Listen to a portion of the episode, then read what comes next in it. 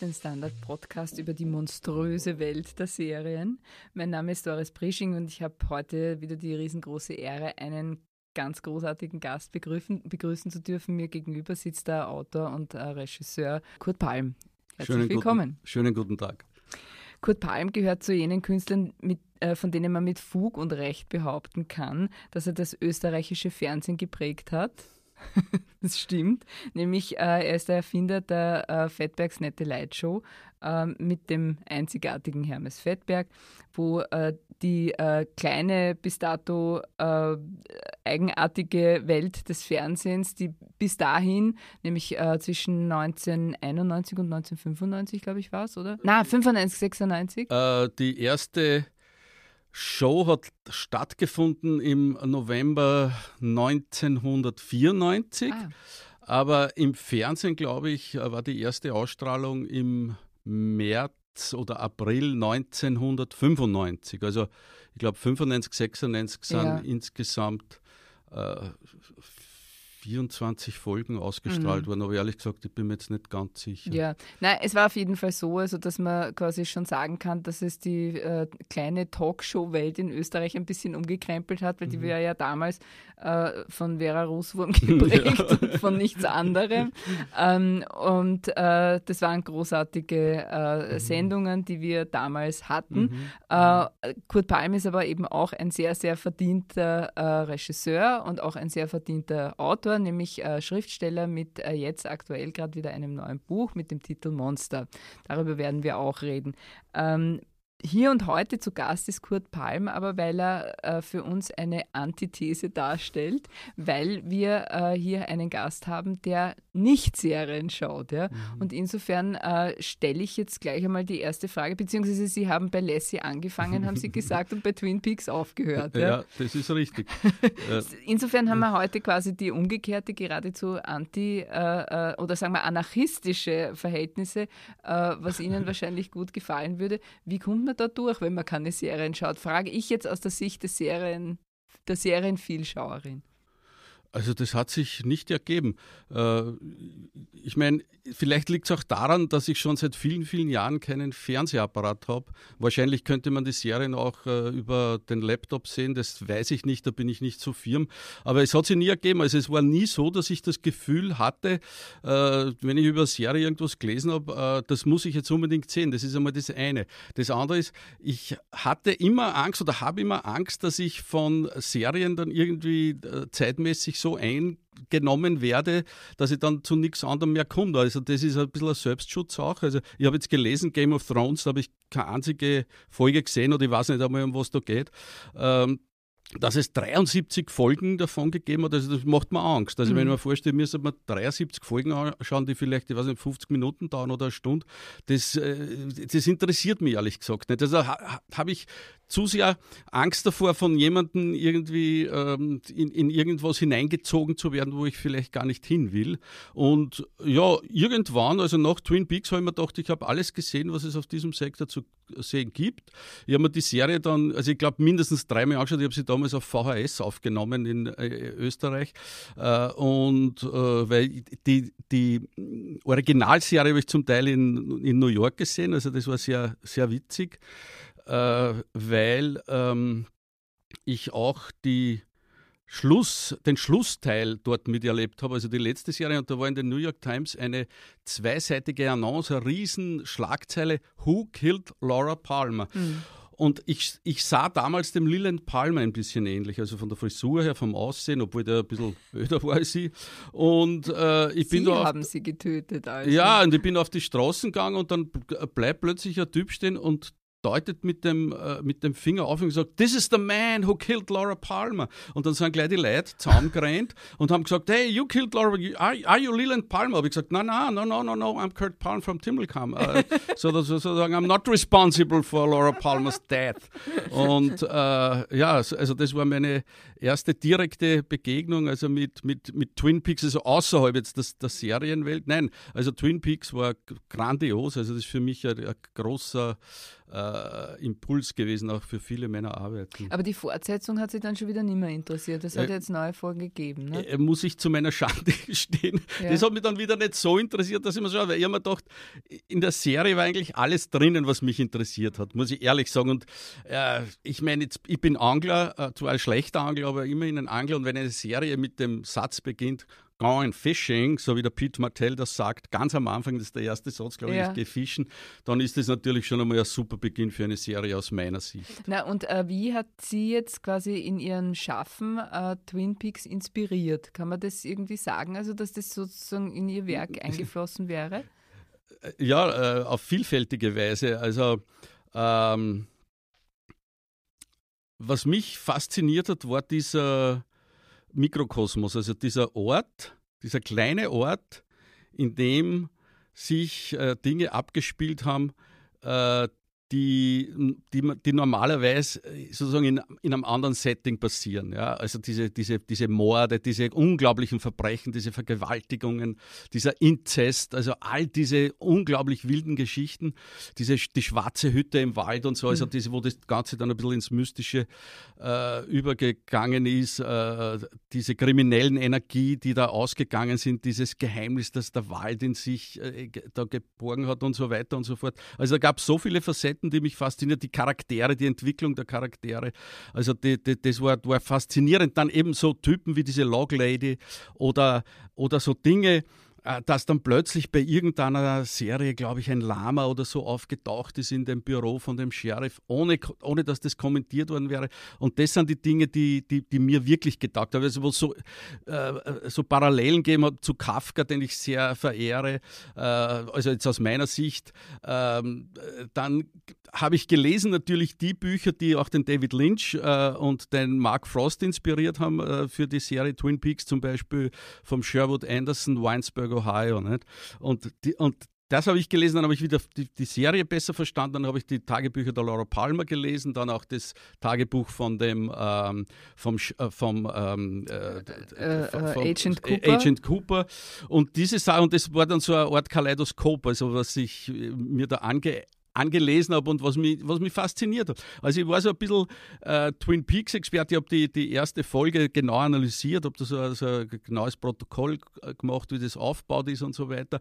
Und was mir schon einmal getaugt hat, war das, das dieses Anfangsbild, dieses ähm, Ortsschild Twin Peaks und dann ist drunter die Einwohnerzahl gestanden. Und dann war einmal schon klar, wo man sich da befindet.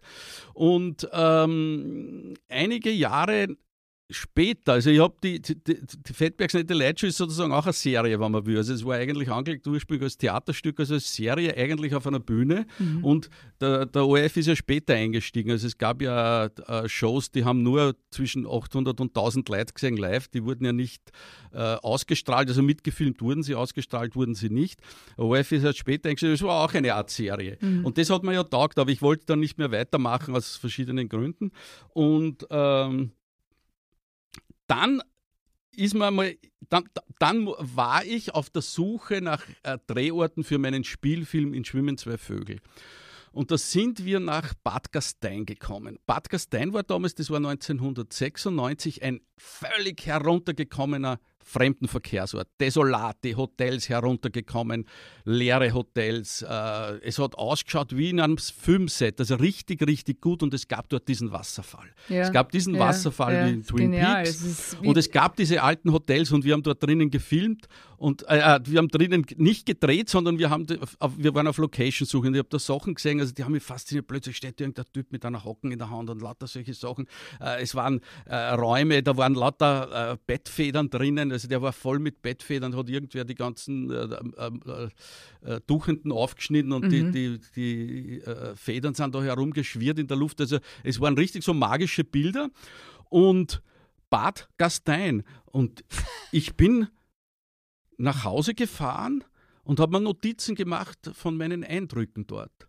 Und das war irgendwie so ähm, merkwürdig, weil es gab dann so gedankliche Überschneidungen mit den Bildern aus Twin Peaks. Ja? Und dann habe ich mich hingesetzt und irgendwann einmal habe ich angefangen, so ein Konzept für eine Serie zu schreiben. Und die Serie hieß Bad Fucking. Mhm. Ja? Und mhm. ähm, es gibt ja in Bad Fucking auch in dem Buch einige Referenzen, also zu, zu direkt zu Twin Peaks. Also der, der Zahnarzt in meinem Buch heißt äh, Dr. Jakob, das ist die Dr. Verbindung ja, zum Dr. Jacob. Jacobi.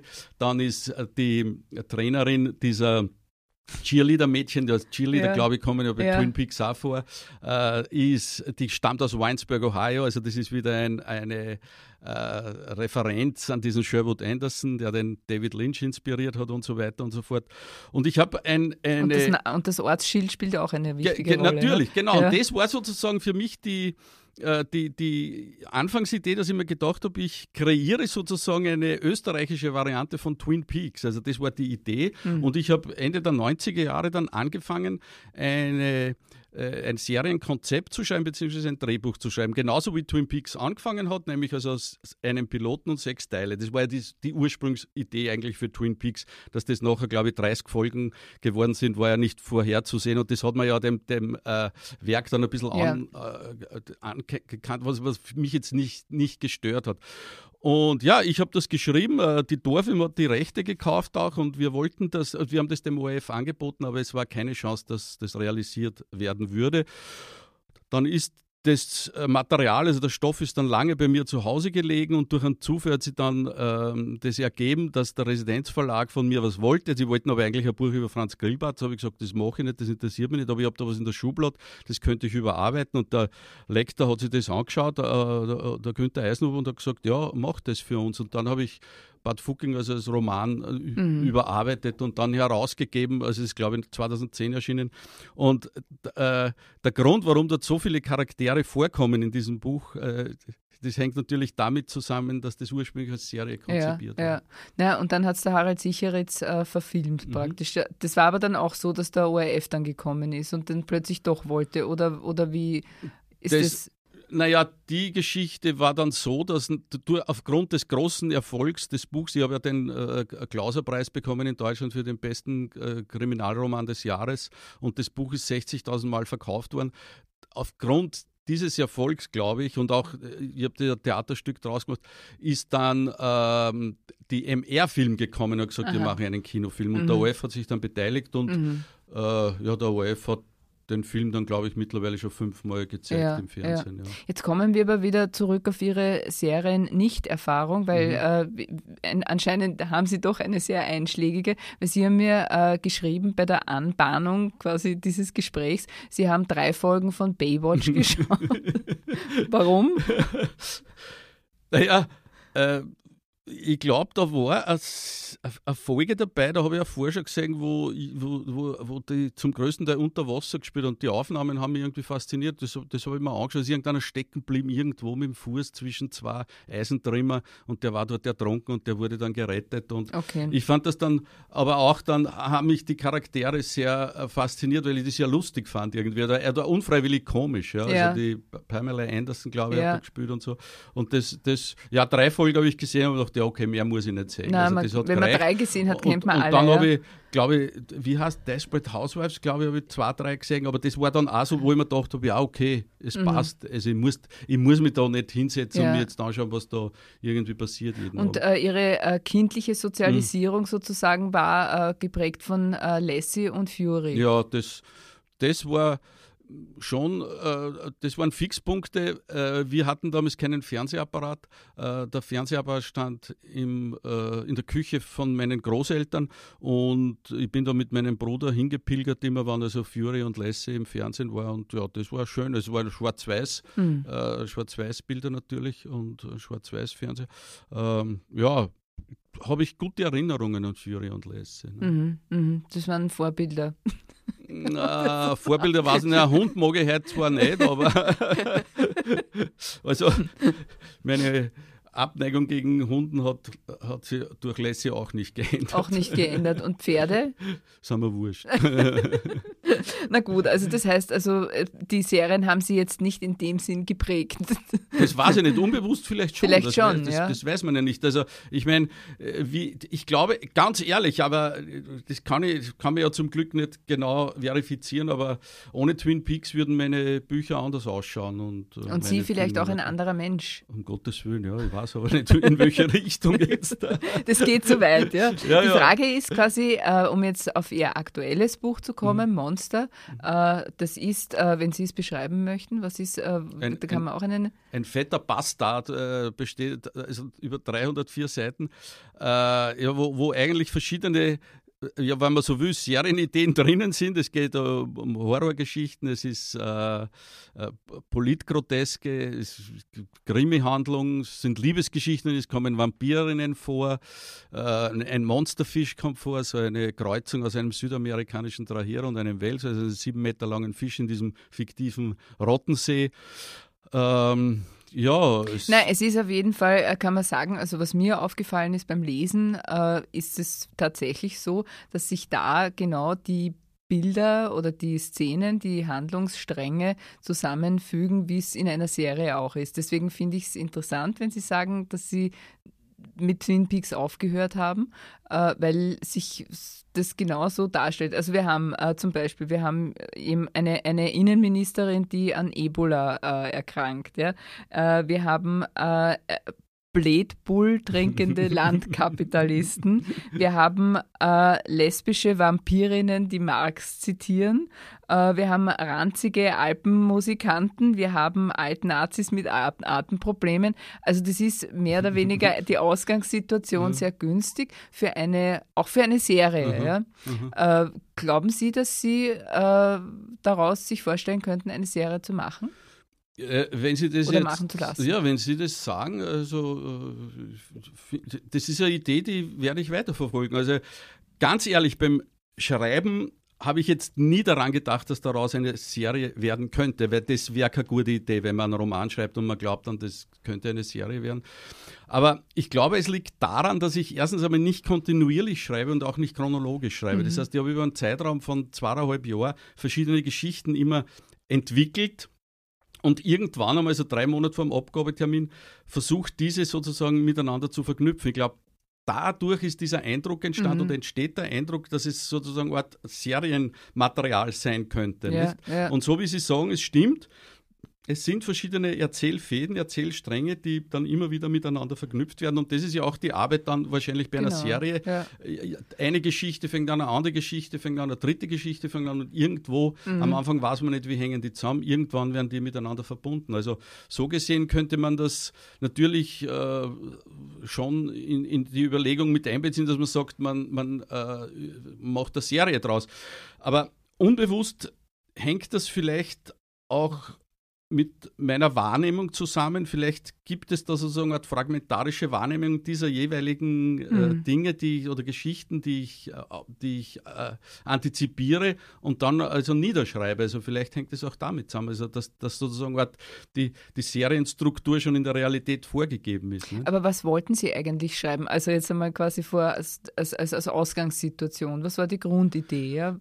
Die Grundidee war ein Bild. Äh, ich habe mit einem Taucher am Attersee gesprochen äh, vor vielen Jahren, als wieder mal äh, zwei Taucher verschwunden sind. Also man muss dazu wissen, es sterben im Schnitt acht Taucher am Attersee pro Jahr und zwei Leichen findet man nicht. Und ich habe dann zu dem gesagt, also wie muss man sich das vorstellen? Das heißt, wenn man jetzt die letzten 50 Jahre hernimmt, liegen ungefähr 100 Leichen am Grunde des Attersees. Mhm. Hat er gesagt, ja, so ist es.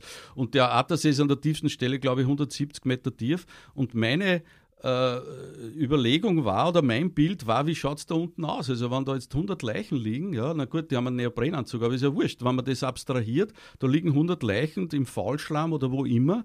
Wir wissen ja nicht, was da unten los ist. Vielleicht gibt es da unten riesige Fische, die sich nur von den toten Tauchern ernähren äh, oder sonst irgendwas. Und das war sozusagen eine Idee und mhm. beziehungsweise ein Bild und ich hatte das Bild von diesen Riesenfischen und so hat die Geschichte angefangen. Aha, das aha. war der Ausgangspunkt und dann natürlich, dann mussten die Geschichte musste ich schreiben, wie kommt, wie kommt der Fisch da rein, also was, was, wo, wo, wovon ernährt er sich, was gibt es dann für äh, andere äh, äh, Entwicklungen, die ihn dazu bringen, dass er, dass, er, dass er sein angestammtes Revier verlässt. Dann musste ich natürlich äh, von dem tierischen Monster abgesehen natürlich auch die menschlichen Monster beschreiben und in die Handlung mit einbauen. Und äh, wie dann sich die Geschichte aus welchem Grund so entwickelt das kann ich nicht sagen, weil, äh, weil ich das nicht protokolliere. Ja, es ist ja die Frage, wovor man sich mehr fürchten muss, mhm. vor den Auf, tierischen oder vor den menschlichen Nein, Monstern. also die, die äh, tierischen Monster sind harmlos verglichen mit den menschlichen Monstern. Also ja. diese Niedertracht, die in meinem Roman eine große Rolle spielt und diese Infamie, das bleibt den menschlichen Monstern vorbehalten. Nicht? Also, und ich bin, ich bin ja überhaupt der Meinung, dass die menschlichen Monster bei uns auf dem Vormarsch sind, also in unserer Gesellschaft. Äh, die politischen äh, Entwicklungen der letzten Tage haben mich ja äh, eine, noch eines Besseren belehrt. Also das heißt, da, da, da gezeigt, dass ich mit in meinem Buch ja letztendlich der Wirklichkeit hinterherhinke. Aber einige Dinge habe ich auch trotzdem schon sozusagen vorweggenommen in diesem Buch. Nein, ich meine, das ist ja die Frage auch. Also wie, äh, was ist das quasi, wie geht es einem da, wenn man wirklich sieht äh, und das Buch greift ja wirklich quasi in diese groteske äh, Szenerie ein, ja, wie es den Österreichern geht, mhm. praktisch am Land auch, ja. Also da wird ja wirklich äh, sehr gut beobachtet, mhm. praktisch mhm. auch, kann mhm. man sagen, wo es, äh, wie, wie tief äh, die Gewässer manchmal mhm. sind oder wie mhm. schlammig die Sümpfe manchmal sind. Mhm. Aber wenn man sieht, äh, das ist eigentlich nur für die Wirklichkeit ist eigentlich noch viel schlimmer. Naja, wobei das, also ich bin alt genug, um zu wissen, eh, dass äh, die äh, Auswechslung von ein paar Minister politisch nichts ändert in Österreich. Also die Dämme sind längst gebrochen. Das, das, heißt, das Land ist verseucht und das Land ist verdreckt und ideologisch verseucht vom Rechtspopulismus und vom Fremdenhass.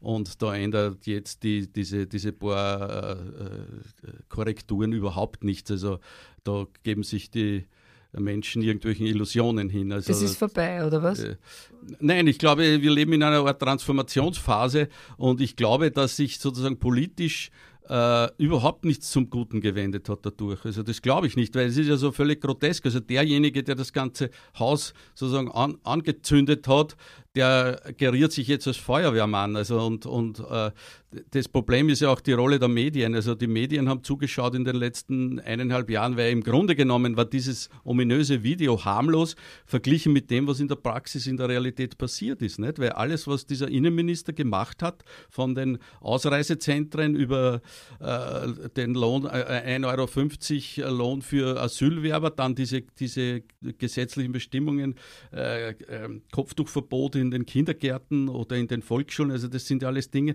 da, hätte, da hätte es den großen Aufschrei ja schon mhm. längst geben müssen. Oder sozusagen diese, dieser permanente Hass, der gepredigt wurde. Ja? Das war ja sozusagen maschinengewehrartig wurde, wurde Hass gepredigt. Das waren in der Regierung saßen die wirklichen Hassprediger. Ja?